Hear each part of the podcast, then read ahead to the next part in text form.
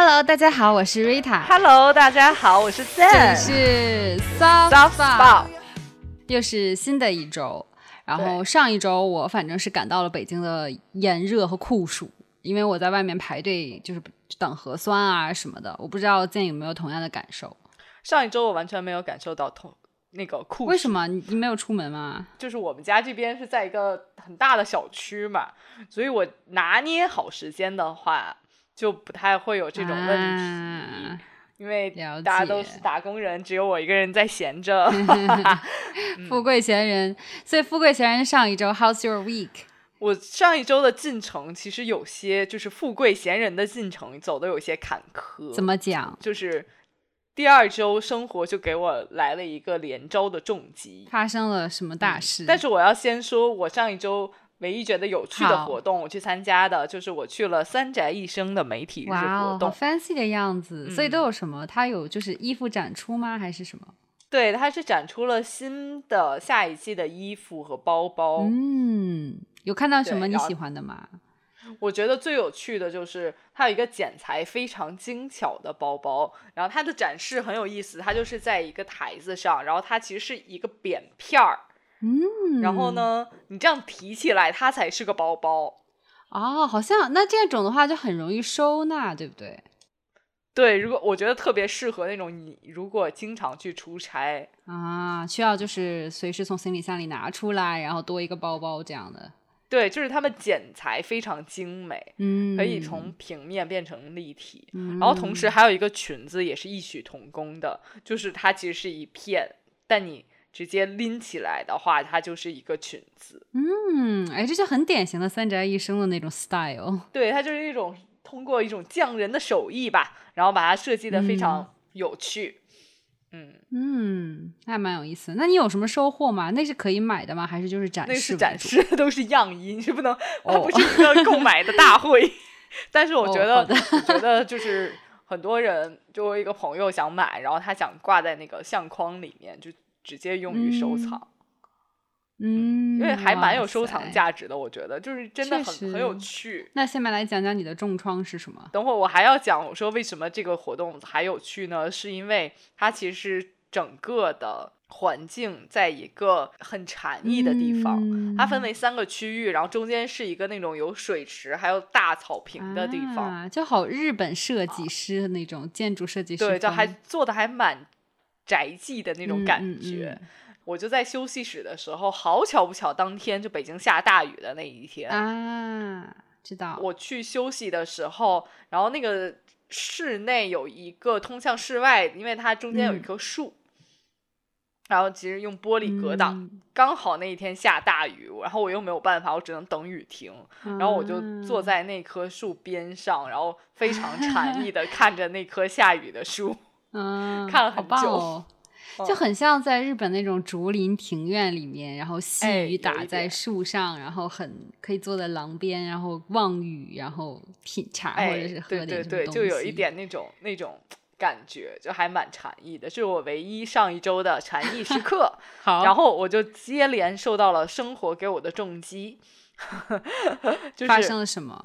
有一天，就在我开开心心洗完澡之后，我去，然后我裸体跑去关关火。然后回嗯。来的时候，大家肯定都有这种体验，就是走的比较急，然后那个拖鞋就直接被我杵到了脚腕上，然后整个人就大滑倒，人仰马翻，天呐，然后非常不体面哦，然后就是手肘也破皮了，然后小臂也肿了，然后好死不死头也磕了，然后整个头也变得就，当然没有起包，但是我觉得应该是有肿了，整个人就真非常窘迫。天呐，好危险啊！其实这种情况，对，其实其实有一点点危险，就是如果你没有搞搞好的话，就很可能脑震荡，甚至我有一度也觉得自己啊好像有脑震荡了。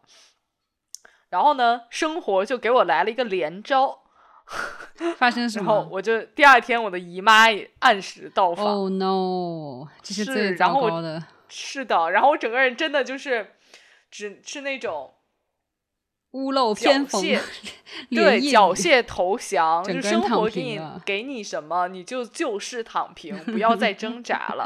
然后呢，我就在那几天，每天都在昏昏欲睡，也不知道是因为姨妈还是因为磕到头，嗯，然后真的是每天都在昏昏欲睡，然后没有精神，我就要在在家里躺平，呐，过了这个礼拜。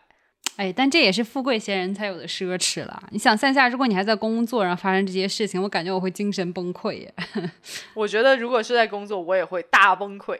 对吧？嗯，对，嗯，那你上一周过得好吗？我上一周就是是我居家的最后一周，然后我整个人因为知道这周要开始工作，就回办公室工作，就处于非常 emo 的状态。你可以想象，就是你知道居家太快乐了，有猫有狗陪啊。然后其实很多，比如说之前嗯、不着急处理的工作，或者说办公室才能处理的工作，那我可能就。省下来很多时间，然后可以去做自己的事情了。那现在要回办公室了，我整个人就很 emo，我就想说趁最后一周好好利用起来。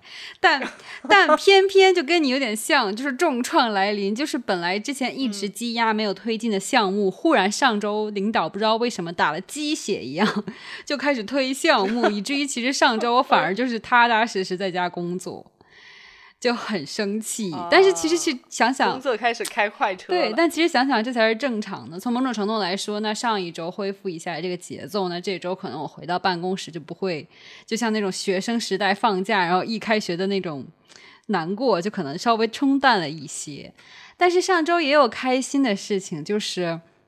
我上周因为工作原因呢，就可以采访到不同的人嘛，然后就去了一个书店，然后非常非常开心，因为就是我其实硕士的时候是修出版传媒的，所以其实非常喜欢去逛书店啊，就看书啊这种。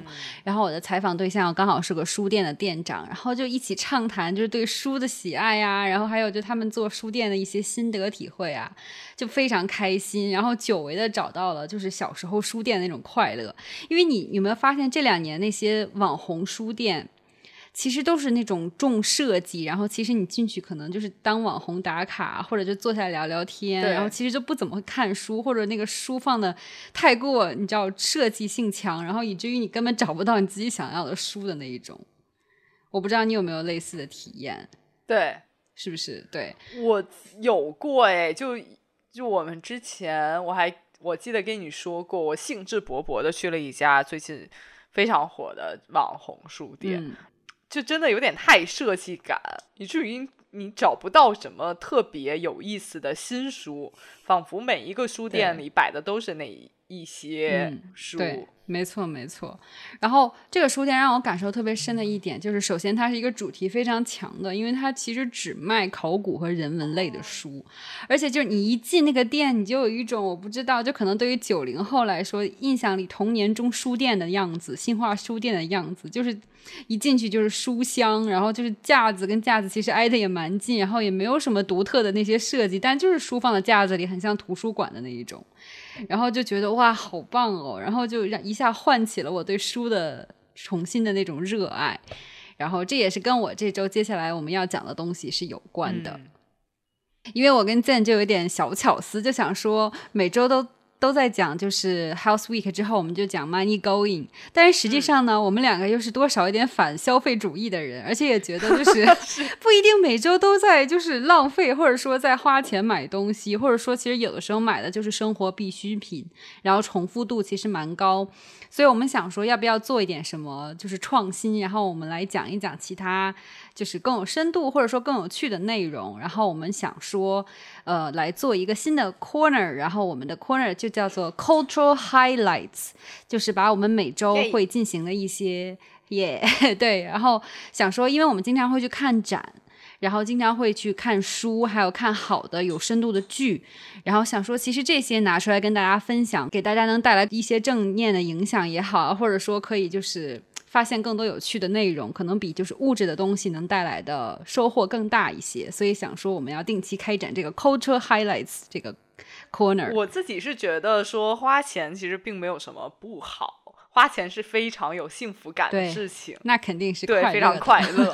但是呢，同时我们希望在你不断消费的同时，也不要忘了说一些做一些精神精神世界的塑造建设。嗯，对，没错，没错。嗯，那作为我们首期的这个 cultural highlights，建议有没有要分享的？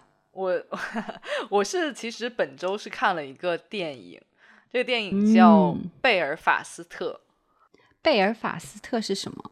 是的，我就是它。其实这部电影是我还在刷的奥斯卡的电影片单里的其中之一。啊，好有品味哦！所以它是讲什么的？什么年代的呀？呃，其实它讲的是贝尔法斯特，实际上是北爱尔兰地区的一个一个地名。嗯这个电影就是特别，就特别在说，它其实是讲的这个导演或者说这个主人公在移民到英国之前，在一九六零年代北爱尔兰的童年回忆。然后它的嗯特别点在于，它基本上用百百分之九十五的画面，就回忆的画面，全都是用黑白镜头来叙事的。这也是为什么我把嗯这部电影放在那么后面，就是因为肯定听过节目的朋友都知道，我在刷奥斯卡电影片单刷很久，但是 这部电影还是比放在比较后面，因为我每一次嗯看到说黑白的镜头嗯叙事，我就觉得我可能会看看不下去嗯，对。但意外的是，这部电影真的还蛮好看的。那他最吸引你的点是什么呢？我觉得最吸引我的点是因为我跟他有了一些共情，就是他其实是一个，嗯，像我们每个人其实都会有一些记忆能想起来，就是小时候可能住的地方啊，呃，小时候的玩伴啊，或者说发生过的事情。很多人其实是没有办法直接用镜头语言或者用语言或者用文字表达给他人的。嗯，就是你每每想到，就仿佛是你没有办法表达，但是只属于你自己的很珍贵的电影画面。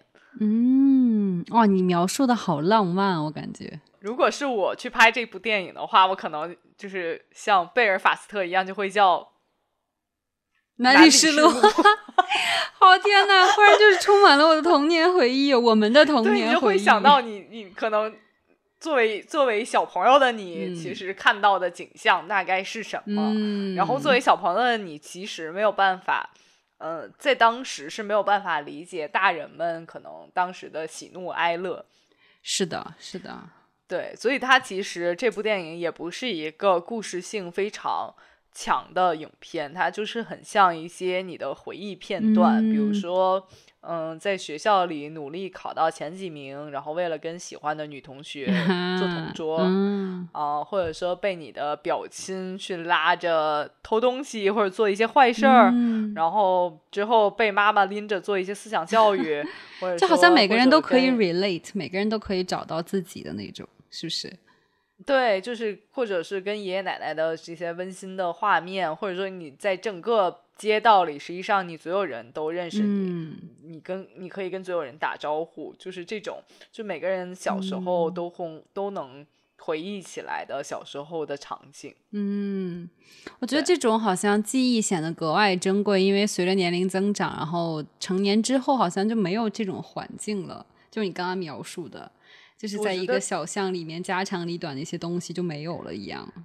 对，可能大多数人其实都没有了这样的情景，除非你就是很幸运的，你一直生活在你一直生长的地方，但是这个概率有点太小了。对，很多人都在异地定居，或者就离开了成长时期的所在地。是的，是的，现在哦尤其城市发展这么快，然后很多其实街道也都不在了，或者说即使你不动的话，可能你身边的邻居朋友也都搬走了，这样。对，甚至有一些人就是其实就已经定居到其他国家，像这个嗯。主人公的一家，就是其实嗯。是综合了北爱尔兰当时的社会环境，然后呃，当时是有一些宗教性质的，可能呃天主教和新教实际上是。是有一些冲突的，所以呢，为了还而且还有为了更好的发展等等这些因因素，然后他们家就举家离开了就是贝尔法斯特，然后这个你可以看到这些片段，实际上也包括了当时的大人的在离开之际的一些挣扎。然后他们其实是嗯。搬到了伦敦，但伦敦其实不是他们的首选。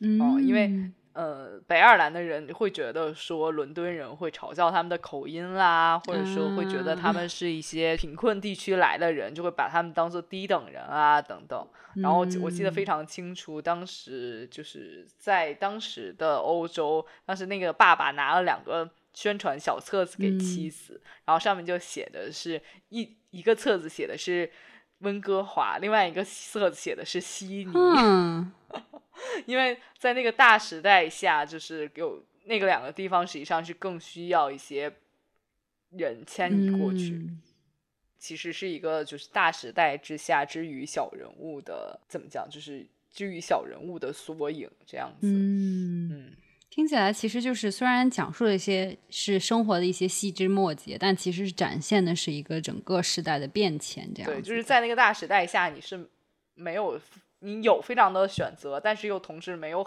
丢失了很多其他的选择，这样子就被被时代推着走嘛。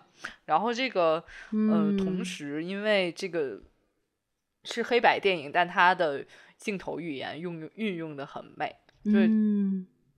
很多镜头都是从这个小朋友的眼光出发，就比如啊说呃，有一些镜头是楼梯缝里，然后看可能嗯妈妈在看信啊等等这些镜啊头啊、然后后也有很多是黑白的人物，可能特写面部特写，嗯，嗯，原所以还蛮美的。而且嗯整个电影其实上只有两个小时不到，所以还蛮嗯耐看的。嗯嗯嗯。所以他当年是有获得什么奥斯卡奖项吗？还是就是最佳影呃，片奖？他是今年的奥斯卡影片最佳影片提名。嗯，了解。嗯，不错，我觉得可以去看一下，就有点回忆童年的感觉。对，还还蛮，我觉得还嗯蛮耐看的，不是那种非常就是节奏非常慢，或者说就一想到回忆啊，大家都是那种嗯容易让人产生 emo 啊，或者说就是那种 就是有很多很惨的情景啊，其实没有的。这部电影还嗯算比较就是平铺直叙的讲。对，而且有一些地方还蛮好笑的。嗯，呃，那听着还蛮不错的。那 Rita 的 culture highlight 是什么呢？我本周的 culture highlights 就是刚才因为讲到说我上周刚好去了书店嘛，然后就嗯一下子就是唤起了对书店的爱以及对书的爱，所以其实上周我的 culture highlights 就是我在看两本书。然后，嗯其中一本其实也是跟英国相关的，是一个英国苏格兰地区的，然后它是相当于很小的时候就是自己家那片其实就是经济有点萧条，然后他当时路过一家书店，就说啊，这个书店肯定开不下去了。结果过了几过了一些年头之后，他回到家乡，结果他自己买下了这个书店，然后成了这个二手书店的店长。然后这本书其实就叫《书店日记》，然后呢非常有意思，它不是那种。因为它叫日记嘛，所以它就日日记体的，就是每一天发生一点事情，它都记下来，零零散散的。虽然感觉是就是日记，可能你会觉得啊，那它就是一个人的生活，好像没什么意思。但它其实就是每天都在讲书店发生的各种神奇的事情。然后比如说遇到一些奇葩的顾客啊，然后比如说他跟自己一些奇葩店员和他所在城镇的其他商户，嗯、还有其他书商。呃，发生的一些事情，以及他其实从日记里点点滴滴给你透露出来，他跟各种读书人、卖书人、买书人之间发生的情感联系。所以其实虽然是日记，但是其实你可以从中读到很多关于书店啊，还有关于现在社会大家对书的认识一些非常有趣的事情。包括他其实，在日记里也肯定也会记述苏格兰当地的一些奇怪啊、有趣啊，或者说奇葩的事件。所以其实这一本小小日记，然后就非常非常有趣。他每天还会特别记录下来说，今天网店有多少订单，然后今天客户的 人流是怎样的，有点像。然后以及比如说。呃，每天的收入流水是什么样，他都记下来。所以当时他写的时候，可能并没有说完全意识到我要说最终要成册成书出版，但是他当时就是，所以其实也很真实。然后包括他，其实你知道，有很多书店店主是这样的，非常有个性。他其实也是一个很毒舌，有时候会有些尖酸刻薄的，就是这么一个人，但是其实又是非常有趣和真实的。比如说，有的人他因为他是二手书店，所以自己他自己定价嘛。然后有的人来了之后，可能就是找到了淘到了一本很古早的书，那当时古早的书可能卖的就很便宜嘛，就像咱们小时候可能书可能几块钱，那现在可能就几十块钱，所以有的人跟他买书就说天哪，这个定价能不能再便宜点？然后他就会在心里骂，就是会骂呀，或者会说什么，然后他就会把这些心里的吐槽全都记在日记里，就拿小本本记下来。就很有趣，然后有人说我就是我说怎么卖这么贵？我明明是多少多多少的，就是以前的那种英英国的那种钱币。然后他说，那你能要是能用现在能用那个钱币付给我也行啊。但其实那个钱币现在根本就没有了，然后就会跟这种客户硬杠，这种就非常非常有趣，就很真实的书店的状态。然后。这本书我知道，它其实卖的非常非常好，因为其实很多大家也都在讨论说，之前一直唱衰书店嘛，说书店已死啊，很多网红书店关掉，像成品也从什么从广东那边撤出什么的，然后就，但同时我之前去了那家书店以后，包括我看这个二手书店这个店长写的书店日记，就是我深深的相信，就是书店不会死，就是我觉得人是需要书店的，这个城市如果没有书店，感觉就少了一个精神。慰藉的场所，至少我是这么理解的。我不知道建怎么看。我我觉得，因为我自己是非常喜欢实体书店，而且我平时也会去，嗯，看到实体书店都去逛一逛的。嗯，我觉得就是在我来说，我可能唯一去支持实体书店的行动，可能就是我，如果你碰上你感兴趣的书，你想说我。哪一天就在网上买就算了的时候，就不要你就是当场就买下来。嗯，包括其实书店日记里他也会讲说，有的那个顾客在他店里，就是他就在旁边站着，然后那个顾客就会说。哎，这个这个这本书在亚马逊上卖这个价钱，你怎么卖这么贵？就非常直白的跟他讲，然后他就会觉得非常无奈，并且表达出对就是电上的这种仇恨。我觉得就非常 真实。然后我有时候也会反思一下自己，就是平时购书，讲真，可能我买五本书，只有一本是在线下买的。实话说，大部分要么就电子书，要么就是就是当当啊之类就买了，就便宜很多。所以也是对。然后当然现在我觉得也是。刚好讲到这本书也是讲二手书嘛，所以像多抓鱼，现在我也会在上面就是买卖书，我觉得其实挺好的，就是书友之间的互相的流通，也像也像某种交际一样，所以我觉得还蛮有趣的。是的，嗯，对，这是我这周读的第一本书，然后另一本我在读的书就是还刚读没多久，但是我觉得很有趣，就是在讲香道。这个香呢，就是香是香氛的香，香气的香，然后道是道路的。啊，道，嗯，然后其实就是，当然是发源中国嘛，就是我们一直有焚香啊、点香啊这种的。那好像发展到现在，我们一般都会一想到说熏香啊，都是西方的那种蜡烛啊或者精油啊这些的。然后其实像之前我在就是 Money Going 也分享过，我会买了那个中式的咱们自己的那种熏香嘛。其实我们历史上就是宫廷里面都会燃个什么。鹅梨帐中香啊，这种就很 fancy 的这个香，所以忽然就引发了我对香道的热爱。因为其实在日本叫香道嘛，因为他们是认为就是它它跟佛道也就是茶道也好一样，也是一门就是自己的自成一体的一个派系的艺术嘛。然后我就想说买来看一看。我现在在看日本香道，但是我还买了中国香道。然后等我打算下。但有没有那个泰国香皂？我没有，我没有，我没有看到哎。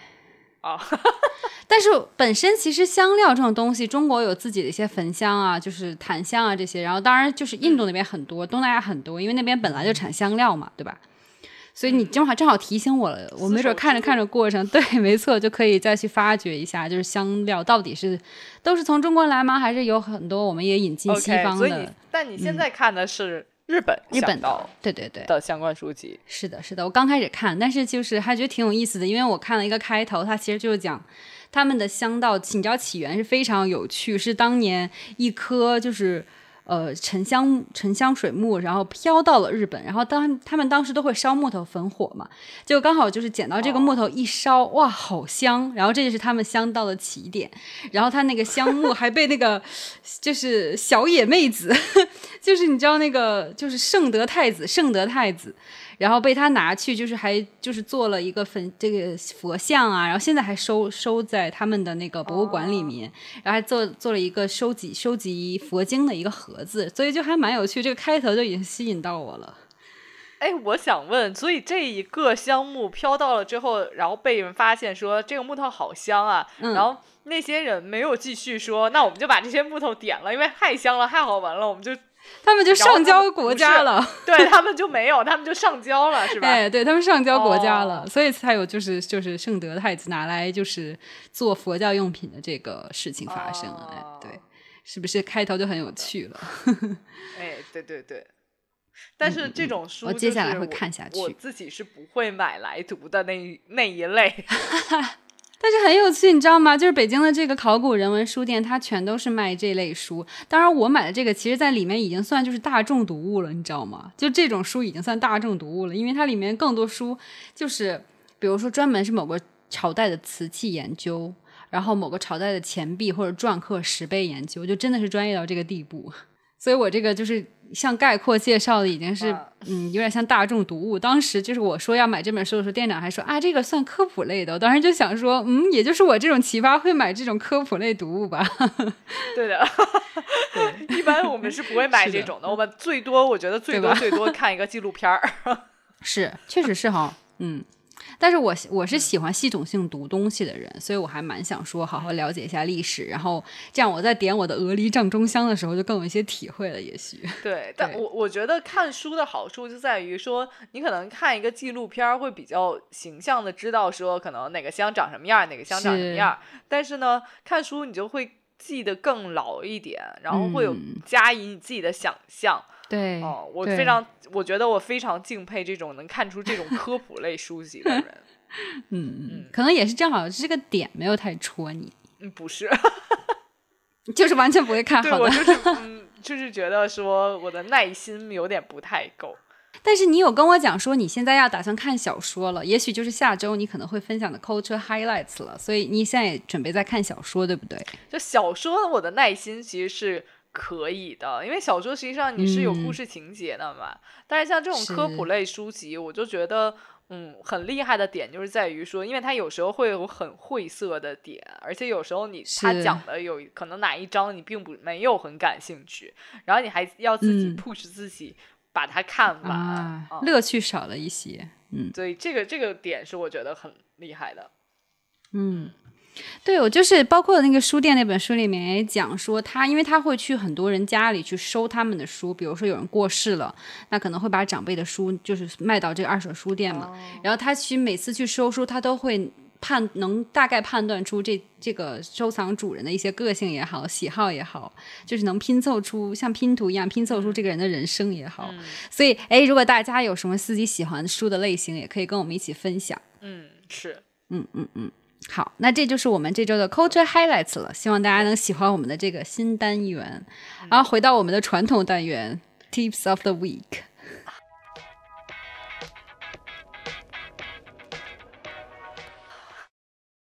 就说到我这一周 tip，就刚刚说到我真的没有耐心读这些东西，是因为我之嗯。前在工作中实际上是有时候需要工作节奏很快的，是，呃，所以你的耐心，但有也有时候就是在沟通中会遇到一些你可能不合拍的人，所以你的耐心实际上会嗯。慢慢的就会消磨的越来越少。所以我最近就是作为富贵闲人，我就向大家推荐我最近非常喜爱的又益智又又培养耐心的活动，就是我哦最近在拼拼图。天呐，我跟你讲，虽然你刚才很佩服我说看一些艰涩的书，但是我很佩服能拼拼图的人，或者说拼乐高的人，我真的是完全不哦可以。对，其实因为很巧，就是我记得我上一次这么耐心的拼拼图，还是在我高考过后的那个暑假。其实就是你最放松，然后有大片时间，并且心里没有其他烦心事的时候，你才能做这件事情。我觉得我就是有太多世俗的杂念了，没有办法 focus。所以我就觉得说也是个很巧，最近反正我也是闲着，然后我就有一天其实去朋友家做客，然后朋友热情的推荐给我这项活动，说我反正闲着就可以在家拼拼图，然后我开始真的是非常不屑的。就我想说拼拼图，我明明想着我在富贵闲人的时候就每天出门逛逛啊，买买东西啊，啊这种你知道吧？但是但是我一旦拼起来，真的就非常爱上。嗯，我有一天拼到凌晨三点，对，然后最近给我发了一张图，我跟你们讲，就是那种什么都没有，然后四周的呢，这个就是大概的结构长方形，那个四周呢，它是已经全都拼上了一块。然后围了一圈，然后中间有那么几块在中间。我当时还以为他说他已经拼到三点，然后我还我就问他，我说你是两点半才开始的吗？后来我想我真的好命。然后因为那个一圈，其实我后来反思了一下，其实就需要花很多时间去拼凑。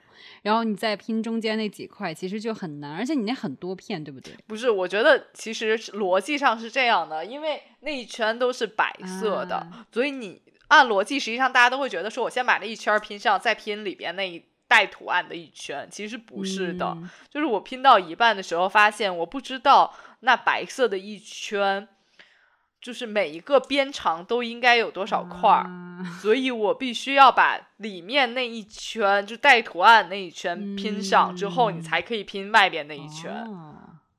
所以我就拼到三点，那只拼上一个块儿。然后它真的非常考验你的耐心，而且我觉得好就好在说，就如果你一旦开始，这个时间会过得非常快。嗯，因为你整个人就是集中精神，高度集中在做。对，几个小时就过去了，而且中间你根本想不起来要，比如说看个手机呀，然后玩会游戏呀之类的。天呐，我觉得现代人好难有这种就是大块时间放在一件事情上。专心去做的，连工作我觉得我都做不到，我要就摸个鱼啊，干嘛的？对，真的是，然后我就是为我就是很久没有体验过这种专注力非常长，然后一大块时间就坐在一个地方干一件事儿的，嗯，时刻了，嗯，就这还蛮快乐的。就你虽然时间过得很快，你可能一个下午你也没拼出来就是多少，那进度也没蛮慢的。但是你就很快乐，因为这这个时间过去了，你也不会想说我怎么浪费它了，你就会觉得说，在这个时间里面，我的脑力得到了锻炼。嗯，确实，而且它其实会带来生活中的一个很好的习惯，就是就通过拼的过程，因为你要研究很多图片上的小细节，你才可以找到说那个线索，所以你就可以养成一个专注细节的这个习惯。所以你最大的收获就是。专注力和快乐，而且我觉得其实拼拼图的过程有时候蛮像打扫房间、整理收纳这种，就是你会让自己沉浸进去，然后就是梳理脉络，然后好像还能获得一些些的平静。我不知道你拼拼图的时候是不是有同样的感受？我觉得拼拼图的时候你。不是在一个情绪里面很久，实际上拼拼图的过程，你自己内在是有很多波涛汹涌的情绪。你一会儿会觉得说，啊，我不想再拼了，我根本找不到，我要放弃。然后你一会儿又觉得说，拼到几块的时候，你就会觉得说很有成就感，你又非常开心。实际上就是一个内在的，就是情绪波动，但是。别人是参与不进来的，就是你，只是你自己一个人的这个对一个人的一个人的这个内心戏，嗯。所以你拼的是一个什么图案？多少块的？我拼，我现在拼的是一个两千块的，然后天呐，对，他是我跟你讲，二十五块是我的极限，二十五块真的是我的极限。而且你知道现在有。塑料拼图嘛？什么是塑料拼图？就原来我们拼的拼图都是纸做的嘛，对。然后现在不是，现在是都是塑料制的。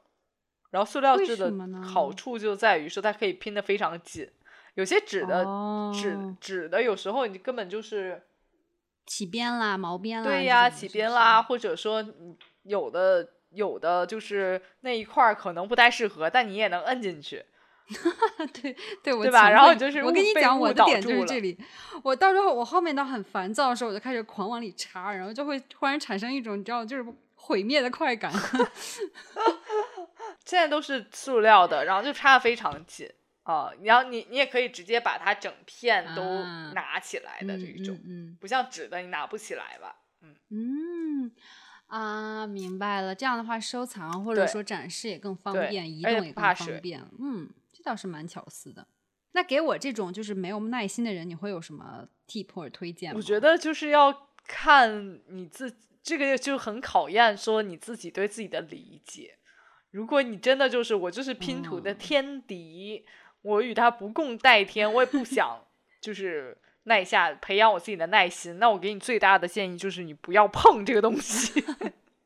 好嘞，但是如果比如说你真的是，嗯，你就你没有，你就是想挑战，嗯，就是可能对啊、就是想挑战。我觉得就是首先不要找一个难度非常大的拼图，就有的不是那种叫嗯纯白地狱，就全是白的，然后你自己就拼吧的那种。我感觉，嗯，然后，然后这种就就不要不要挑战，就可以先从一些嗯简单的，然后色彩比较丰富的，呃，但哦图案你可能本来就有兴趣，图案对图案比较本来你就有兴趣的，然后色彩丰富但且分明的，就不要说比如一大块嗯全是红色，那你其实找不太着、嗯啊。就这种，我觉得可以先挑战一下，试一试。蛮有趣的，推荐就是有时间的，然后喜欢拼图的人可以再捡回这个兴趣。那你的 tips 是什么呢我？本周的 tip 呢是跟我居家一段时间发生的一个生理性变化有关，就是 是这样的，吓到你了是不是？放心，我没有发生什么重大的病变，但是前上个礼拜还看见过你，我并不觉得你好像生理上有哪有些病变是不是哎。我跟你讲是这样的，因为我是从今年的大概三月份的时候开始去，就是在一个私教工作室健身。嗯然后当时其实我的教练有提醒我说，你好像有点颈前倾，就是现在大家俗话说的猥琐颈也好啊，富贵包也好啊，包对这种对。然后当时我虽然是有点在意，但是后来也觉得说啊，那我就多注意，不要低头就好了。但后来就是居家这几个月，事情一下子急转直下，就是我大概五月左右，五月底六月的时候去健身的时候，有一次那天刚好练上肢嘛，然后有那个引体向上，然后教练忽然从侧面看我，就说：“哎，你的颈前倾怎么变得这么严重但不是因为你在引体啊向上的时候，然后脖子在用力嘛？就因为你像我们可能没没没什么劲儿的时候，就会脖子用力，你知道，像一个那个乌龟 够食一样，或者说做 no, no. 做仰卧起坐的时候，就腰也不痛，但脖子嗯非常疼。？”懂我懂我懂，不是，是我处于静止状态，还没有往上拉，哦，还在地面上的时哦候。哦明白。因为就教练在旁边会看你往上、嗯上去嘛，所以他就观察到说你的颈前倾好厉害，然后我就说啊不是吧，然后回家就是还没回家就在私教工作室我就看镜子去照，然后发现天呐真的好严重，就是整个人就是往前倾的非常厉害。啊然后我当下就感到非常可怕，而且他就说：“你有没有感觉到最近头晕、浑身无力？”然后我说：“有哎。”我当时真的就只是觉得，因为你老居家，在家里闷着才会这啊。现在但后来我发现，年轻人都这样。嗯但是我跟大家提醒，就是包括我教练也讲，然后他就说，其实颈前倾会慢慢影响你的脊椎，然后压啊迫你的神经，的导致你整个人精神无力，然后严重的话头晕头眩都会发生。然后当下我当时就感到非常可怕，我就觉得首先猥琐颈这个名字就不是很好听，就好像很猥琐的样子。然后呢，我就赶紧问教练说，赶紧怎么办，救救孩子吧。然后他就说你你很简单，我当然今天作为 T 也想分享给大家，因为今天大家其实很多人都是长期的伏案工作，然后或者说是经常看电脑呃，对，看手机，然后你就缩在那里，然后两个肩膀也往里就是窝，然后。猥琐颈也会出现这样的，所以想说今天分享给大家的 tip，就是你可以拿一个弹力带，现在很多人都有弹力带嘛，嗯，然后你拿弹力带就是绷住你的后脖子，如果你没有也没关系，你就拿毛巾也可以。嗯，然后就是放在脖子这里，然后两两只手握住两端，然后你使劲的往后，就是就是凹出双下巴的感觉，然后往凹到后面，你不能凹了之后，你就抬头，然后去把你的脖子最大限度的拉伸。哦，因为其实我教练在跟我讲说，你萎缩颈，其实你知道很多人都想的说可能是后面怎么怎么样，其实是因为你前面在缩短，他就吓唬我，但是半开玩笑半吓唬我，跟我讲说，就是这个世界如果大家不在意，就是说经常伏案工作也好看手机也好，过几百年可能人类的脖子都可能没有了。因为你其实，在做颈前倾这个动作的时候，是因为你脖子前面就是你可以感受到自己锁骨这边两根筋其实是在慢慢缩短的。而不是说你后面怎么样，所以其实你在你你的努力应该是在相当于拉长你脖子前面的两根筋，哦，这样的话，其实你锁骨也会好看，因为你有时候会摁一摁，你可以试着摁一摁你锁骨凹陷那处会有一根很明显的筋。你如果一摁很酸的话，那恭喜你，你可能已经开始有颈前倾了。你最好经常摁一摁。对，然后还有一个第二个 tip 就是你经常可以按一按这里，一边就是仰头，一边按一按这里，会发现非常酸，但是又非常酸爽。你经常按一按这里，放松它，它没有那么紧张，就不会那么去紧缩了。这也是可以避免颈前倾的第二个 tip。然后。然后我的第三个 tip 就是给大家日常，比如说你工作也好，可能没有办法。如果你在办公室拿个毛巾、拿个弹力带，可能也会非常 奇怪。然后你一直在那里搓自己脖子，可能也有点猥琐。那你可以就是很简单，就是抬头这一个动作，就是抬头、低头。哦，哎，是的。然后还有就是向左向右拉你的脖子，然后活动活动你的脖子，其实是很简单的动作，但是日积月累，其实是帮助你保持你颈椎正确的位置，让它不会那么的痛，而且其实你。落枕的几率也会稍微减少一点。其实因为落枕就是你可能哪里关小关节稍微有点错位，但如果你你是保持你颈部的灵活度的话，那就会大程度的保护你的颈椎，然后也让你更年轻几岁，然后你精神可能会更好，因为你相当于不会有那种血液不流通的情况出现了。我觉得其实。真的非常注意，因为大家都天天在健身。我跟你讲，如果你的脖子没有力气了，脖子就是肌肉劳损的话，你就是练腹肌呀。像你刚才讲的，就是脖子发力，结果后来发现你哪里都不酸，就是脖子很酸，这种情况就会出现，真的是对。所以就是提醒大家，平时要稍微注意一下自己生活习惯，然后就发现自己在低头的时候，就是有意识的扬一扬头。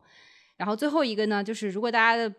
枕头有问题的话，最好就注意一下，换一下。就如果你已经有颈前倾的情况出现了，或者颈椎经常不舒服的话，可以换一个颈椎的枕护颈的枕头，然后最好问一下医生，看一下医生。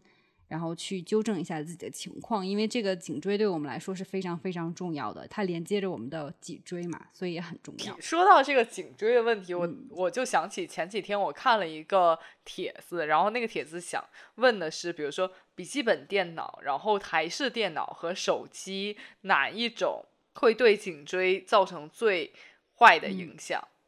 长时间看，然后它的排序是笔记本电脑。台式显示器，然后才是手机。嗯，然后我当时也，我当时也不太相信。然后再往下看的时候，他就介绍了一种，就是自拍型玩手机法。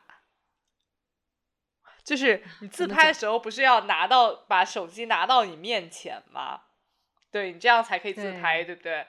然后你要保持这个姿势玩手机，就会非常，就是相对对颈椎影响最小的。然后就其实我之前，但又很怪异，只能在在家里这样 自拍型玩手机。而且你可能这样子的话，你颈椎没事儿，但你可能会出现胳膊酸痛这种情况。可以买一个你的那种。对，我就想讲说，我之前给大家妈尼沟的时候推荐过两样东西，一样是就是抱枕支架。我跟你讲，虽然这你真的我到他家看到那个支架就嗯，还真的是。哎，像我今天很工作很累，回到家就想看看手机视频嘛。但平时我可能就是一手里拿着，然后歪歪着歪在沙发上，然后就是猥琐颈慢慢的出现了这样的。哦。但是我当时拿着报警，我其实就是脖子向后靠在沙发上，然后它其实因为支架支起来了嘛，我就正好仰着头看，所以就不存在说会。脖子往前伸的情况，然后这是一个，然后第二个其实就是因为刚刚建也讲说笔电和显示器很容易让人出现颈前倾的情况嘛，那其实就是升高架了，就是那种升降台，哎，这个很重要。其实升降台真的还蛮有用的，对，你就把你的显示器的水平高度就升到你眼睛平视，甚至稍微高位高一点的地方，其实你整个人都会舒服很多。又是我这个养生 girl 来跟大家分享一些养生 tip，对对，真的很养生这些 tip，对，嗯 嗯，那差不多，希望大家都做一个富贵但没有富贵包的人。哎，你这话总结的非常好，我喜欢。那我们这周的内容就到这里啦，我们下周再见吧，拜拜，拜拜。